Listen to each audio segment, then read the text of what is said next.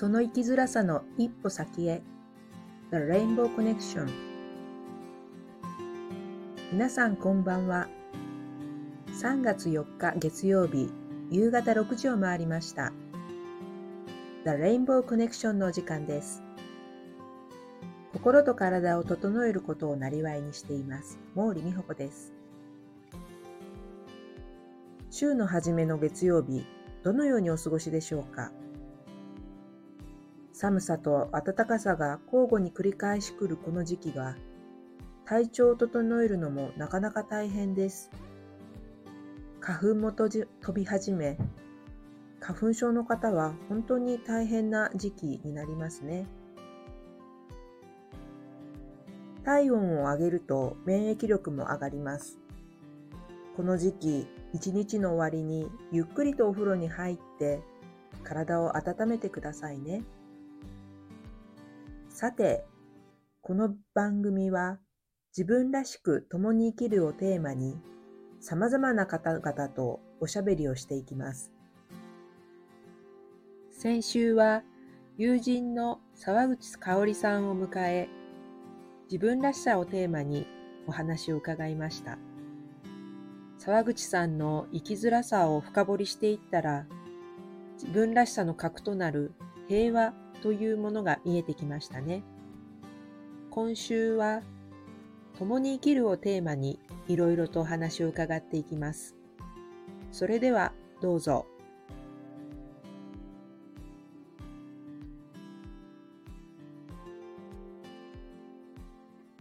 はい、それでは沢口さんを迎えて、えー、後半戦、今日は、えー、共に生きるっていうことに関して、いろいろとお話を聞いていきたいと思います。はい。えー、よろしくお願いします。よろしくお願いします。えっ、ー、とですね、なんか、えっ、ー、と、共に生きるっていう時に、こう、沢口さんの活動で言うと、ハウジングファーストっていう活動っていうんですか？がある。生活を立て直すためには、まず、暖かく安心して疲れを取ることのできる空間を必要とするっていう。のが、ハウジングファーストってことみたいですけど、具体的にはどんなことをやってらっしゃるんですか？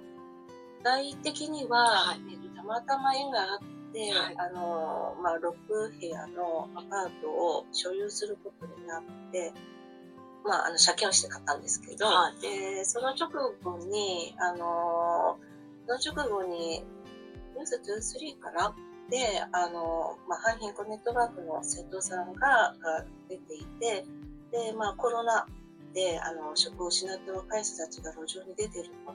で、その人たちがもう本当に住む家もなく、まあ、あの、本当にこう貧困の中で、寒い中で、さまよってるっていうような特集があったんですよね。はい、それをたまたま見て、それまでほとんどそういうことに意識がなかったというか、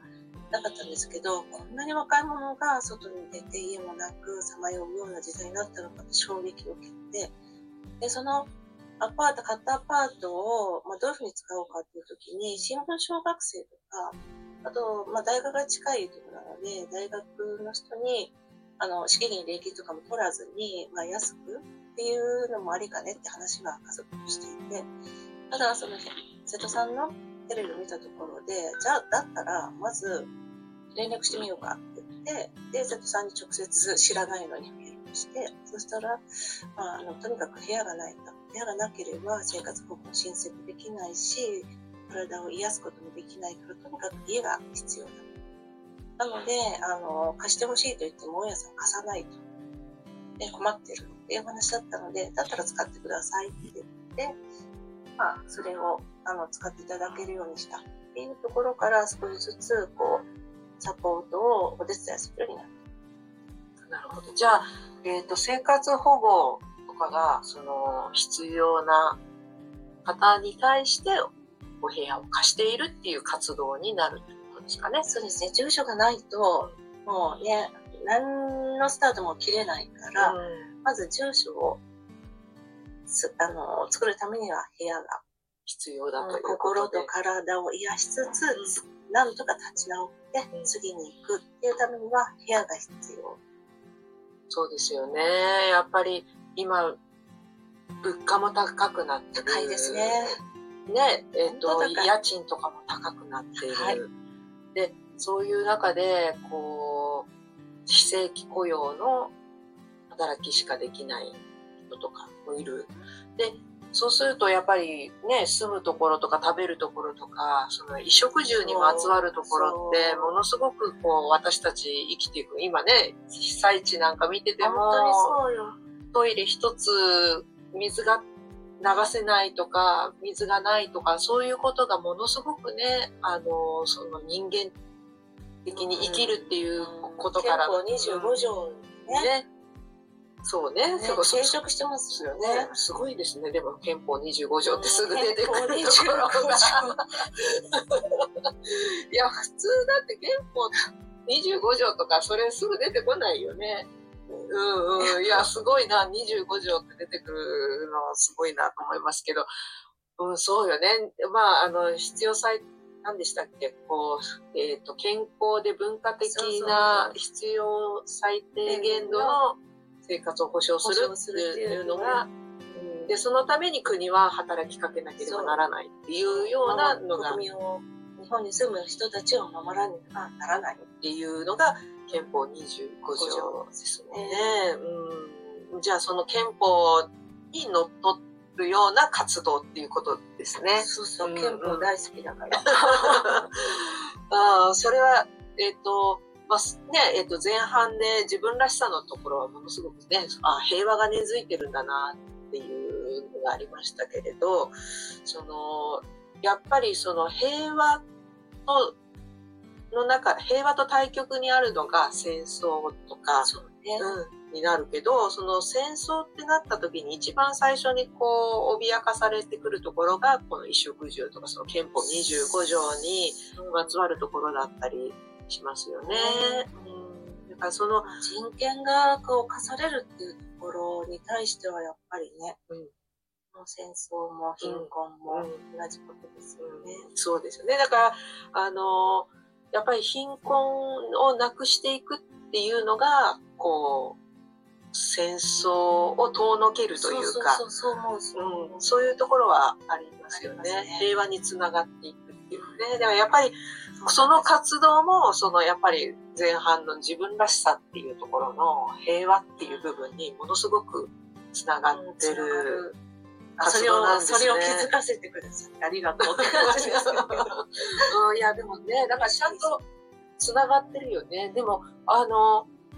そ、そこに、その、生活の大切さっていう部分、その衣食住の大切さっていうのは、なんか自分の体験の中でなんかそういうことってある、あったりしたんですか？そうですね。まあ、中、あまり話は他の人にはしてないんですけど、うん隠してるわけでもなくて、うんまあちそんなね、あの、まあ、暴力的な、まあ、今で言えば DV ですよね。母に対する。まあ、その父が、まあ、ワンマンの経営者だったんだけど、まあ、倒産したわけですよ。うんでそうすると家がなくなった。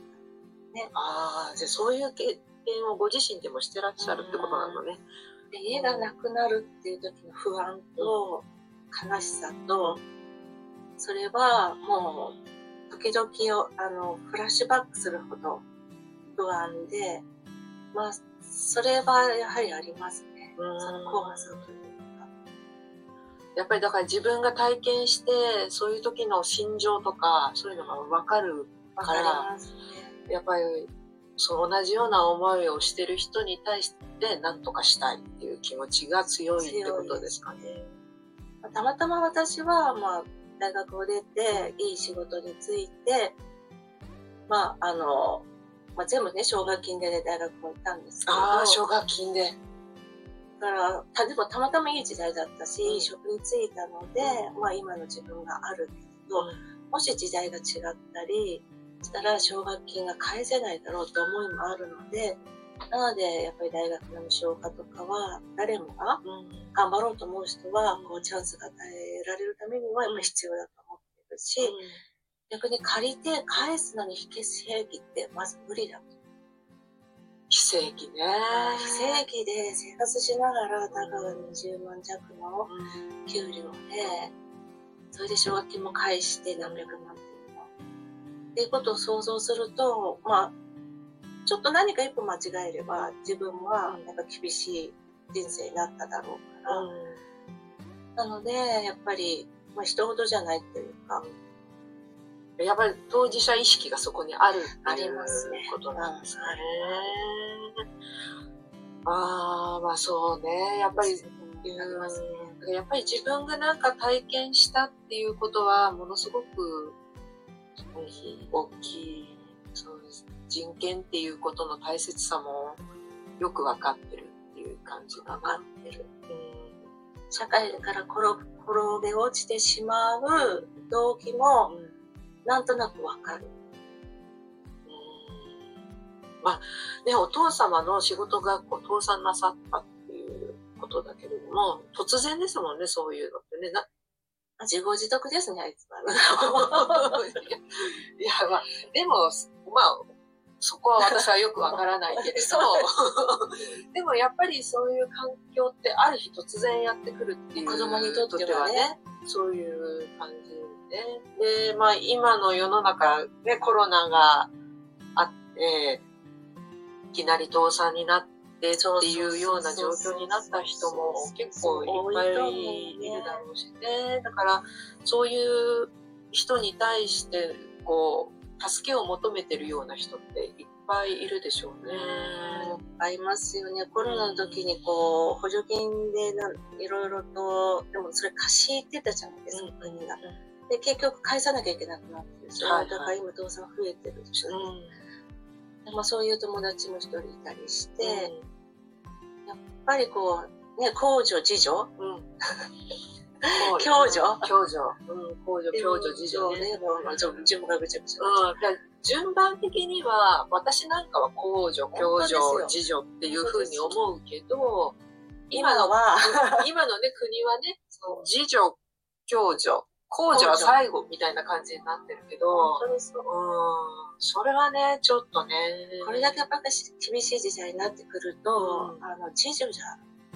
無理だし、うん反貧困なんかはまず、うんまず共助うんですよね。預か国でもないし、うん寄付で成り立ってる社あ会。反貧困ネットワークがね。そうそうまさに共助でもう自分の命削るようにしてスタッフの方はみんな頑張ってるわけじゃないですか。それを見て見ぬふりしてるのが公助ですよね。うんすっごい腹立つ。うん一体何のために私たちが税金払ってんだって思いますよね。。そうよね。あの、やっぱり人権が、ちゃんと基本的な人権が守られる生活ができるっていうことが大前提ですよ大。前提ですよね。で、やっぱりそのセーフティーネットがあればこそ、生活も立て直しやすくなるっていうことですもんね。まあ、なんでしょう、こう、セーフティーネットがどんどん削られていっちゃってるからね、今ね。もう弱いものは死ねみたいな感じですよね。それはね、本当に、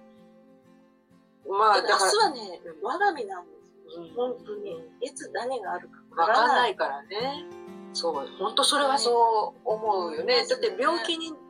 なっちゃったりしたら仕事できないとか、そう。本当に何が起こるかわからない。で、その部分っていうのは、いくらお金を持っていても、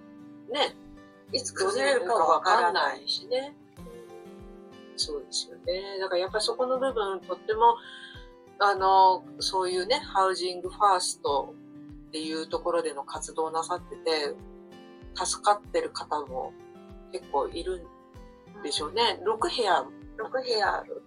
で、6、じゃあ6人の方に貸してる。いつも慢性外出で開くことがない。あでも全然私がやってることなんかたかが本当に知れていて、あの反貧困のスタッフの人たちーのうん本当に献身的な、あのサポートっていうのは、本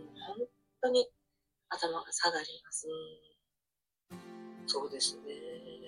なんかね、あの、お役に立てることがあったらね、こう、いろいろお手伝いしたいなっていう気持ちを持ってる人も結構世の中にはいるんじゃないかなと思うんんですけど。スタートするときにね、あの、美穂子さんからね、いろんなあの生活用品とかいただいて、はい、で、それを6部屋に分けて、いまだにみんな丁寧に使ってくれていて。あ、そうですか。それはよかった。お役に立てててよかったです。そういう困ってるね、あの男の子がいればみんな男の子洋服をくれたりして、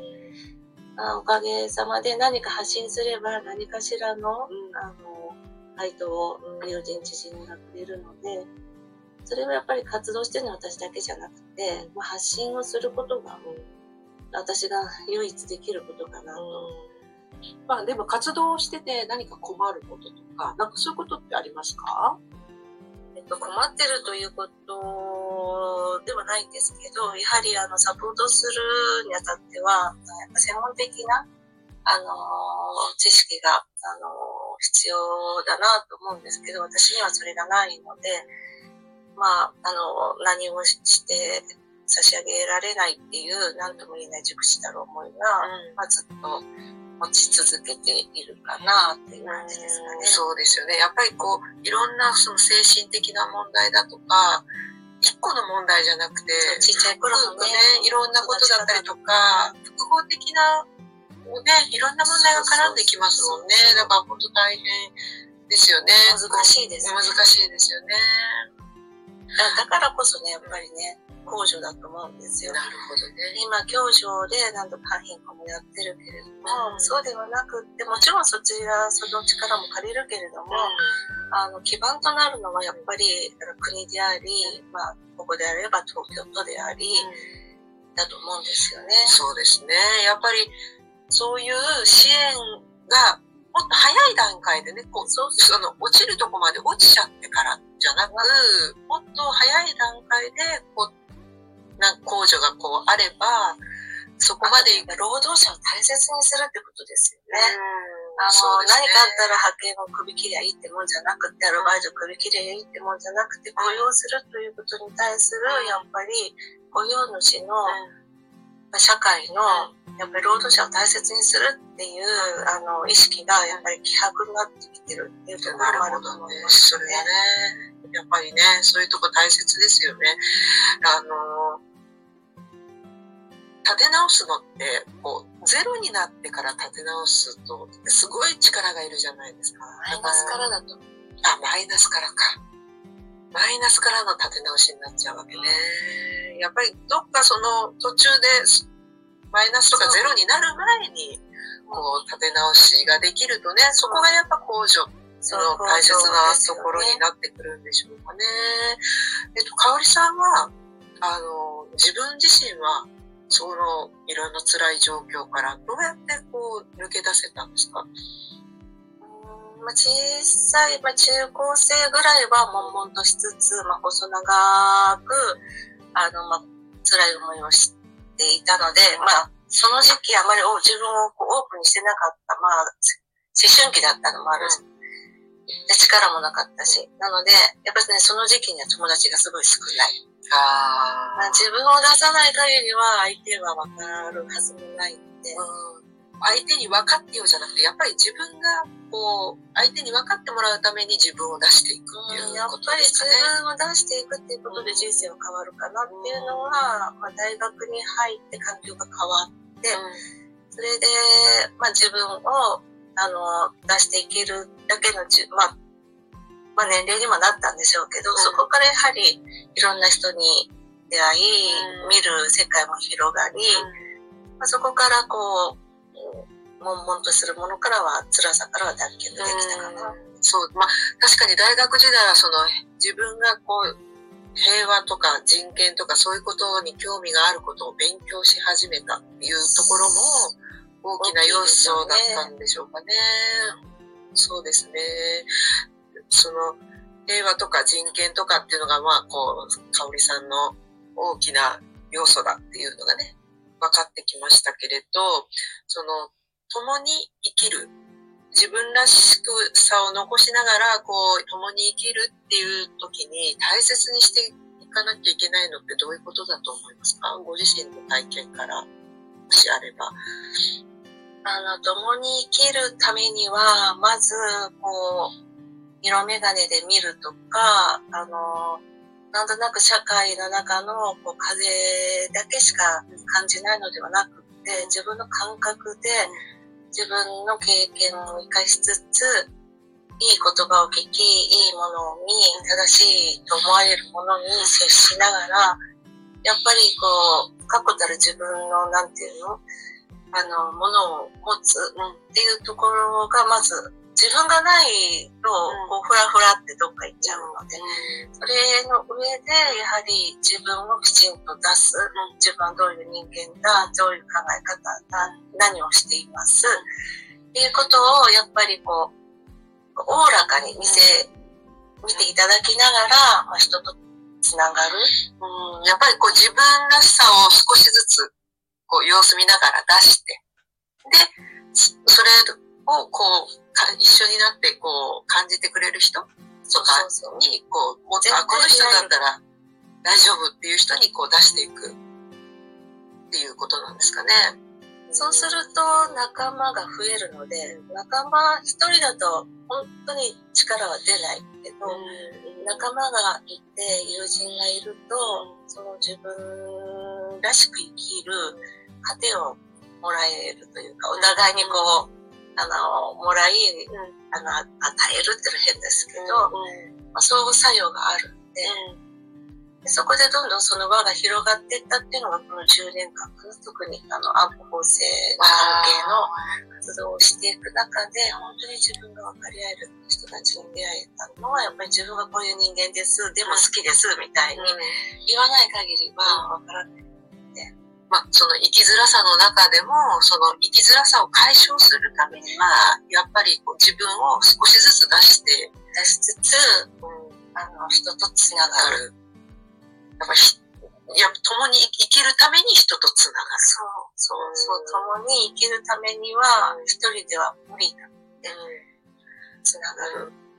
人とつながる以外に、何かもう、その辛さから脱却するためにしてることとかってありますか？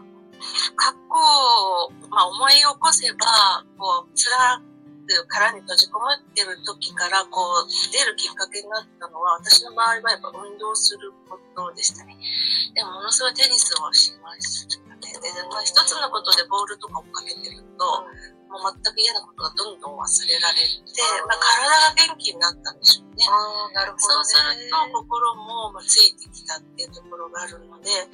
まあ、運動苦手な人は歩くだけでもいいと思うし、やっぱりあの、体を、に力を与え、パワーを与えるっていう意味で運動することは私はおすすめかなと思いますね。なるほどね。やっぱり心と体つながってますもんね。うん、そういう話は、うん、ちょっとずつヒントになりますね。でも実際自分自身がそうだったように思います。いやす、すごくそれは、あの、ヒントになりますね。嫌でもね、やった方がいい。気が向かないけど、歩くだけでも、何でもいいから、家の中から出て、体を動かすことが、私はおすすめしたいなと、何かのきっかけになるかなと思います。ね、はい。いや、なんか本当に、あの、体験から来るいいお話をしていただいて。いいありがとうございました。いや、こそありがとうございました。またね、機会があればぜひ、あの、また違う何かお話をお聞きできればと思います。とってもいいあのチャンスを私もいただいたような気がします。はい。ありがとうございます。どうもありがとうございました。またよろしくお願いします。はい。いかがでしたでしょうか？沢口さんが現在している住まいを失った人たちの生活再建の支援活動は、ご自身の辛い体験があるからこそなのだということが分かりました。人を色眼鏡で見ず、自分の軸を持ちながら、勇気を持って自分を出していくことが、共に生きるために大切だという沢口さん。自分らしさの核にある平和が広がる社会を目指して、自分にできることで社会に働きかけているのだなと感じました。来週はまた新たなゲストを迎え、自分らしさについて伺っていきます。では、来週の月曜日まで。またね